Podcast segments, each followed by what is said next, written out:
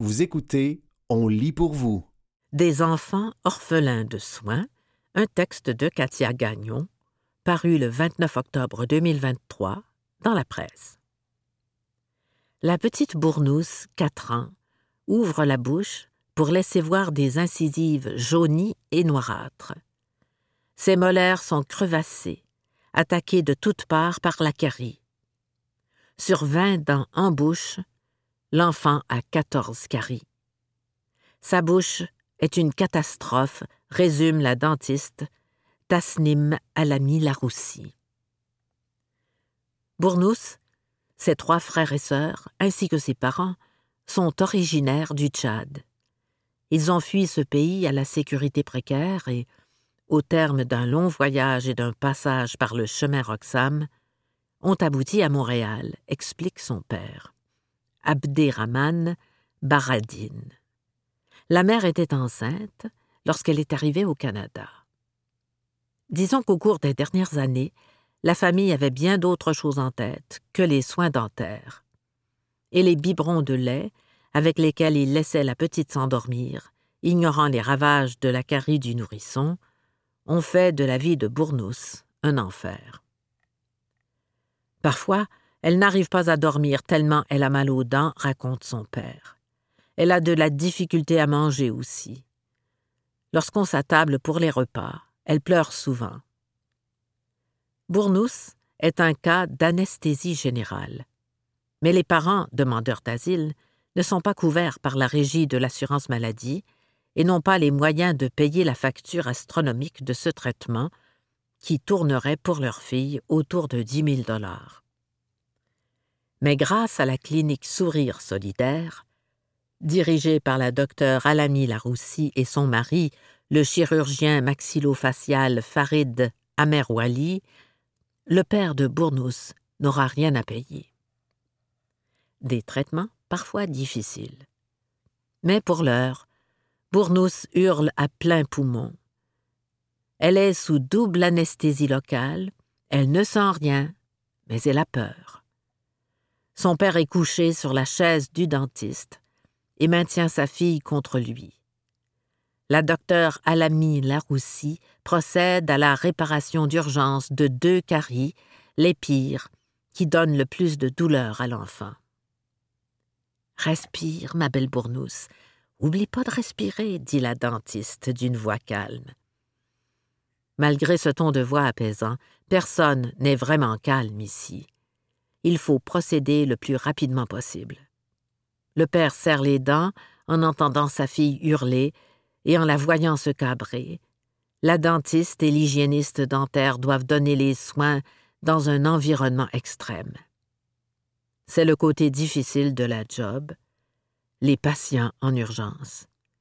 Tout le monde n'aime pas faire ça, mais à un moment donné, il faut soulager la douleur de l'enfant, dit Tasnim Alami Laroussi. Et puis, l'intervention se termine. Bournous arrête de pleurer. Deux méchantes caries en moins, donc deux cadeaux pour la petite dans la machine à surprise. Une balle et un petit collier. De l'entrée à la sortie, chez Sourire Solidaire, tout est pensé pour faciliter les traitements dentaires d'enfants avec des besoins particuliers une salle d'attente pensée pour les enfants autistes, dont les sens sont souvent hyperstimulés, avec un spectre de couleurs adapté, une lumière tamisée, des formes rondes. Des petits livrets conçus par une psycho-éducatrice qui montrent étape par étape, avec des photos et des pictogrammes, ce qui va se passer sur la chaise de dentiste. Une ergothérapeute et une orthophoniste qui travaillent pour la clinique plusieurs jours par semaine. Des nez de clown aux parfums variés qui dégagent du gaz hilarant, un produit calmant pour les anxieux. Des dentistes qui œuvrent parfois gratuitement pour soulager une clientèle qui n'a pas les moyens de se payer des soins dentaires. Le but de tout cela? Traiter les bouches d'enfants ou d'adolescents qui sont parfois incapables de passer à travers une visite dans une clinique dentaire traditionnelle. Ces enfants à besoins particuliers forment près de la moitié de la clientèle de Sourire solidaire. Près de 80% sont de jeunes enfants et près des trois quarts sont recommandés par un autre dentiste. On a des références de tout le Québec, souligne la docteure Alamy Laroussi. On ne s'attendait pas du tout à ça. Le problème est beaucoup plus large que ce qu'on anticipait à l'ouverture de la clinique. Les dentistes ne sont pas du tout équipés pour recevoir cette clientèle. On change la vie des enfants ici, dit la jeune dentiste Catherine Daigneault, qui œuvre à Sourire solidaire. On a vraiment un impact sur eux. Une vingtaine de dentistes et six hygiénistes, salariés ou bénévoles, travaillent à la clinique. Pour moi, cette clinique, c'est du jamais vu. Aller chercher un ergothérapeute deux jours par semaine, il faut le faire. Les équipements, le personnel, c'est extraordinaire, dit la psycho-éducatrice à la retraite, Nicole Morne, qui a conçu bénévolement le matériel du centre éducatif. Le dentiste, Ariane Mire, vient bénévolement à la clinique tous les vendredis. Certains cas qu'il y a vus l'ont marqué. La petite ne mangeait plus, elle était en pleurs. Elle n'avait pas de carte soleil. On aurait dû l'anesthésier, mais elle n'avait pas de carte soleil. Sa mère nous suppliait de soigner son enfant. On lui a donné des produits calmants, mais à cet âge, elle ne coopérait pas du tout. Il a fallu faire une contention physique par les parents. On a dû faire l'extraction sous les pleurs de l'enfant. J'ai extrait plus de six dents. Des dents finies, carriées, noires. Des parents désespérés. Prenez Edda, 11 ans. C'est la première fois qu'elle a un examen dentaire depuis sa naissance, s'exclame sa mère, fève zillée, La jeune est autiste non-verbale. La bouche et le visage, pour elle, sont des zones hypersensibles. Jamais elle n'a accepté d'ouvrir la bouche chez le dentiste. Sauf à Sourire solidaire, où l'ergothérapeute Geneviève Poirier l'a reçue dans une salle de traitement bien particulière. Store baissé, ambiance extrêmement tamisée, une projection apaisante de poissons qui voguent sur les murs. La jeune Edda est immédiatement attirée par ce tube de fibres optiques lumineuses qui dégage une douce lumière verte. Elle accepte de s'asseoir sur la chaise, où on lui met une peluche lourde sur l'abdomen et des coquilles sur les oreilles pour limiter les sons. Geneviève Poirier monte et descend la chaise. La petite rit. L'ergothérapeute lui montre les étapes qui seront suivies à l'aide de petits pictogrammes. Et puis, la dentiste arrive. La petite accepte d'ouvrir la bouche. Edda a cinq caries, dont trois sur des dents de bébé qui vont de toute façon bientôt tomber on réparera, d'ici quelques mois, les deux caries sur dents d'adulte, décrète la docteure Alamy Laroussi.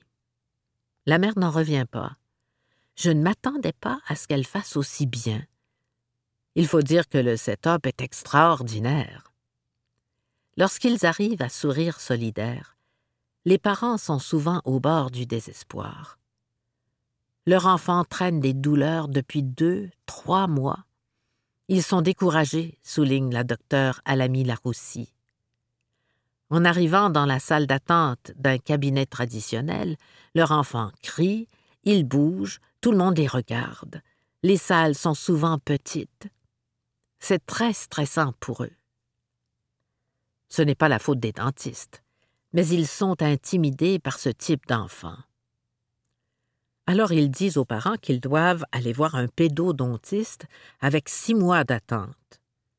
Mais on parle d'une urgence dentaire, nous dit la docteure Tasnim Alami Laroussi. Emmanuel Lemaire a vécu ce chemin de croix il y a quelques années.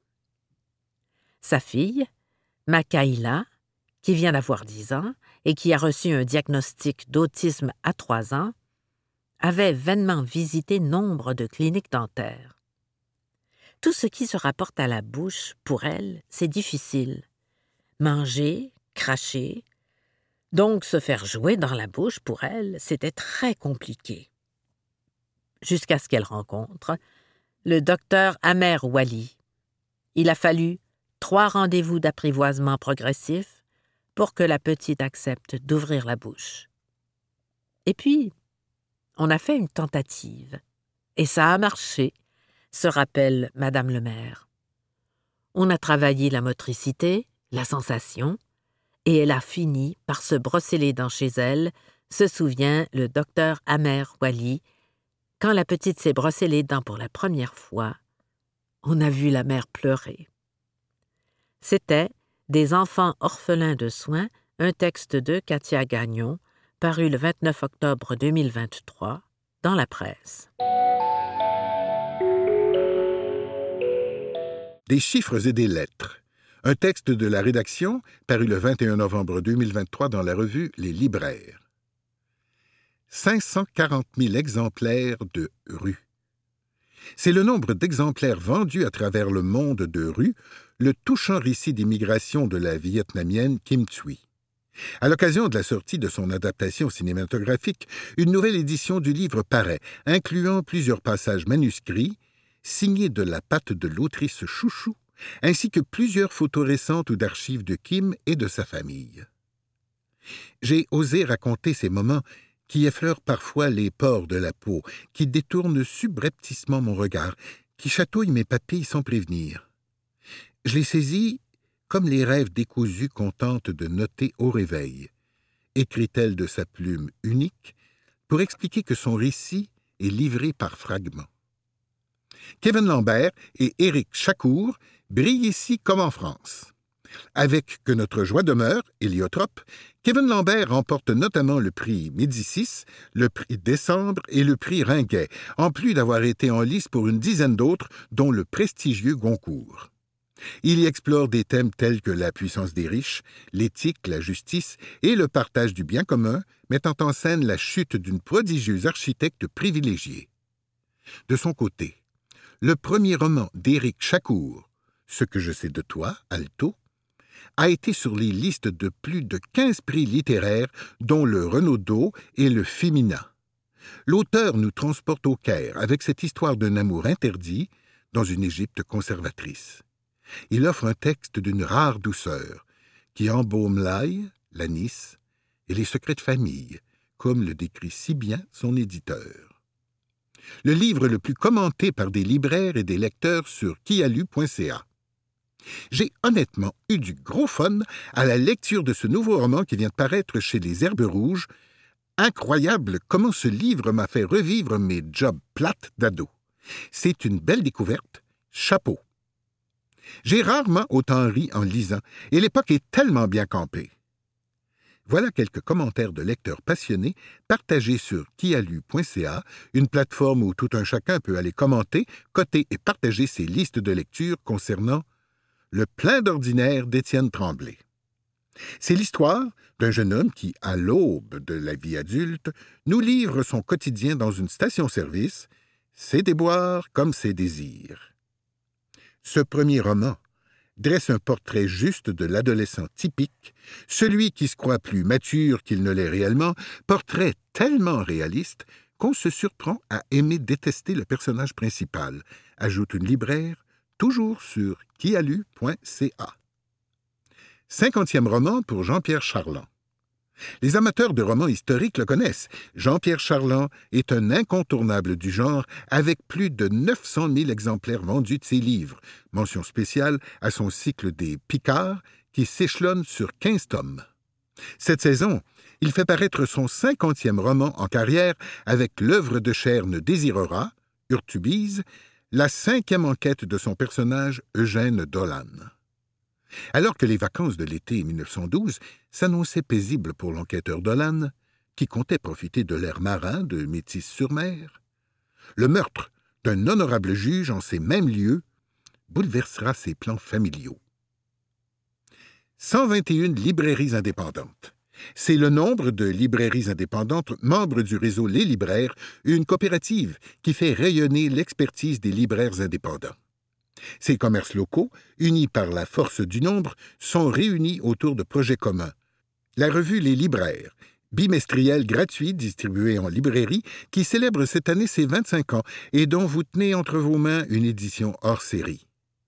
Le site de partage de commentaires de lecture, quialu.ca, et le site transactionnel leslibraires.ca qui permet aux lecteurs d'acheter en ligne, localement, à partir d'un service qui compétitionne sans gêne avec d'autres géants du Web. Et ce n'est pas nous qui le disons. C'est Alain McKenna pour Protégez-vous. 80 000 fans de Pierre Gervais. Vous avez été plus de 80 000 lecteurs à acheter Pierre Gervais, au cœur du vestiaire, la biographie de Mathias Brunet, Ovation Médias, sur l'homme qui a passé plus de 35 ans aux côtés du tricolore en tant que gérant de l'équipement. Amateur d'anecdotes sportives, vous serez heureux d'apprendre que la suite Pierre Gervais, en prolongation, est maintenant disponible, le cadeau idéal pour tous les amateurs de hockey. C'était Des chiffres et des lettres, un texte de la rédaction paru le 21 novembre 2023 dans la revue Les Libraires.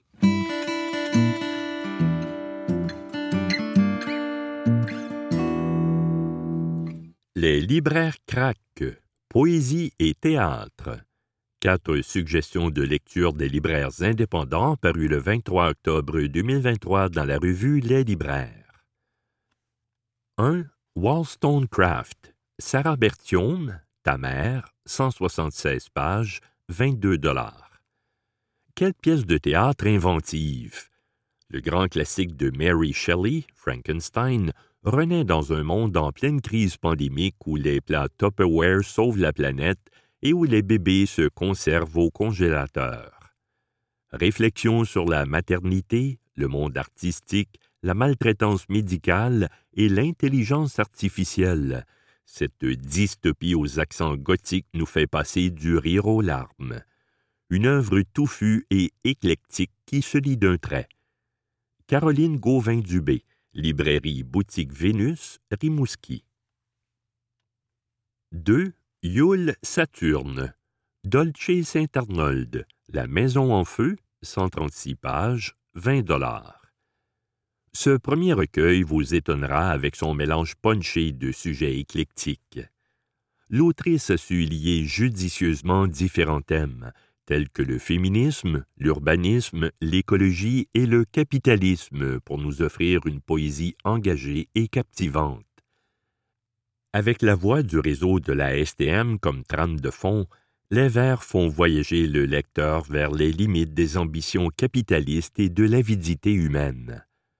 Au passage, il nous offre une vue des failles et des ruines de la ville ainsi que de la société toujours en mouvement, c'est une lecture mouvementée, remplie de détours et de turbulences qui portent à réflexion. Embarquez à bord de Yule Saturne et vous voyagerez à travers les contradictions et les merveilles de notre société urbaine. Frédéric Lantier, Librairie Carcajou, Rosemère. 3. Je laisse les enfants disparaître. Marise Belletête, Le Norrois, 96 pages, 20,95 Plusieurs livres ont été écrits sur la filiation mère-fille, et à plus forte raison des recueils de poésie, mais rares sont ceux qui le font avec une telle intensité et une ouverture de soi que je laisse les enfants disparaître. À travers cinq suites, l'autrice nous tisse un chemin de l'extérieur du monde à celle d'une intériorité où rien n'est muable, mais où tout pulse, chez nous, la beauté s'arrange avec les moyens du bord, et le bord est celui du gouffre qui nous avale. Une demeure étirée jusqu'au sang, le ventre creux. Sensible dans sa douleur autant que dans sa lumière, l'écriture de Marise Belletête est assurément unique. Anthony Lacroix, Librairie Boutique Vénus, Rimouski. 4. La promesse du pain gris. Matthew K. Williamson, Fontaine, 56 pages, 22 dollars. Voilà un superbe nouveau recueil de Matthew K. Williamson, qui m'avait déjà ébloui avec son roman Et ce bruit toujours. Au fil des poèmes, l'homme cherche sa place dans une nature polymorphe, doute et se questionne. Les craintes, les deuils, je veux écrire un testament à toutes les saisons. Et les regrets, le chagrin de ne plus m'émerveiller devant mes tempêtes, se dissolvent dans l'amour des choses simples. L'apaisement vient au contact du vivant. Dans l'ombre, une abeille butine, sans attendre de compliments. Et il reste l'espoir que fait naître le pain gris, qui a besoin du feu pour naître. Les magnifiques illustrations d'Émilie Pedneau, tout en délicatesse, accompagnent superbement les images fortes et vivantes créées par les mots. Corinne Bouterin, librairie Les Bouquinistes, Chicoutimi. C'était Les libraires craques, poésie et théâtre. Quatre suggestions de lecture des libraires indépendants parues le 23 octobre 2023 dans la revue Les libraires. Le rôle accru de l'intelligence émotionnelle, un texte de Maude Goyer paru le 7 novembre 2023 dans la presse. Le quotient intellectuel, c'est out. À l'embauche, de plus en plus de patrons évaluent le quotient émotionnel, dans lequel s'inscrit l'intelligence émotionnelle. Celle-ci est bénéfique non seulement pour les collègues, les employés et l'ensemble de l'équipe, mais aussi pour l'environnement et la profitabilité de l'entreprise. Difficile de définir ce qu'est exactement l'intelligence émotionnelle. Il s'agit d'un mélange d'empathie, de connaissance de soi et d'autogestion de ses émotions. L'intelligence émotionnelle se base sur l'idée de comprendre ses propres émotions et celles des autres, dit Claude Frasson, professeur à la Faculté des arts et des sciences de l'Université de Montréal, qui s'intéresse depuis une vingtaine d'années à l'intelligence émotionnelle. Pour Manon Poirier, directrice générale de l'Ordre des conseillers en ressources humaines agréées du Québec, CRHA, c'est une façon d'aller vers l'autre et de le comprendre. L'intelligence émotionnelle permet de comprendre la perspective de l'autre, d'en être conscient et d'en tenir compte, souligne-t-elle. C'est super important, car les gens qui travaillent en vase clos, sans interaction, sont bien rares. Imaginé et conceptualisé par le psychologue et journaliste scientifique américain Daniel Goldman en 1995, l'intelligence émotionnelle comporte cinq piliers, résume M. Frasson la connaissance et la conscience de soi, l'autorégulation de ses émotions, la motivation, la sociabilité et l'empathie. Cette dernière est la pierre angulaire de l'intelligence émotionnelle. L'empathie est naturelle chez l'être humain, signale Estelle Morin, professeure de management à HEC Montréal, sauf pour la personne qu'on n'aime pas. La personne qui a une grande intelligence émotionnelle sera en mesure de gérer les relations, dont les relations conflictuelles. Elle sera en mesure de s'exprimer, de s'affirmer, de dire non, tout en restant respectueuse. On appelle cela l'assertivité. Mobilisation et motivation. L'impact d'un leader au haut taux de QE, quotient émotionnel, est énorme. Le climat est sain, le personnel se sent libre de parler de façon authentique, l'énergie est mobilisée, la motivation est à la hausse et la productivité est au rendez-vous. Les gens sont ralliés et les connexions sociales sont riches, car les gens se sentent écoutés et uniques, indique Alexandra Larouche, psychologue organisationnelle, chargée de cours à l'Université Laval et conférencière. L'intelligence émotionnelle, c'est de la richesse humaine, nous dit Alexandra Larouche. Elle souligne à quel point les émotions jouent dans les capacités de gérer et de diriger. une émotion mal gérée, peut rendre stupides les gens les plus intelligents, lance-t-elle. De plus en plus, les comités de direction, les conseils d'administration et les investisseurs s'intéressent au degré d'intelligence émotionnelle au sein d'une entreprise. Oui, bien sûr, il y a le savoir-faire et les compétences techniques, résume Claude Frasson, mais plus important encore, c'est le savoir-être, c'est l'élément moteur.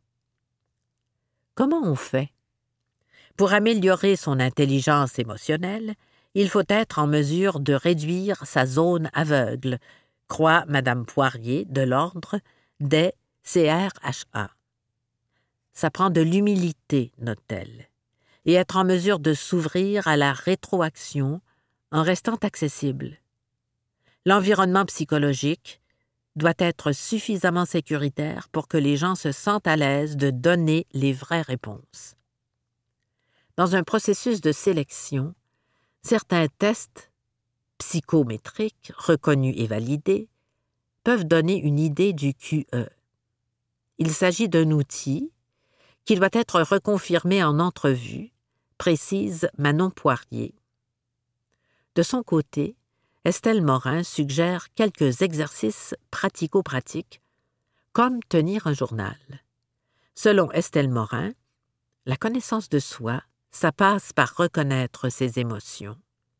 Plus particulièrement, on note les situations où on s'est senti frustré, déçu, inquiet et surpris.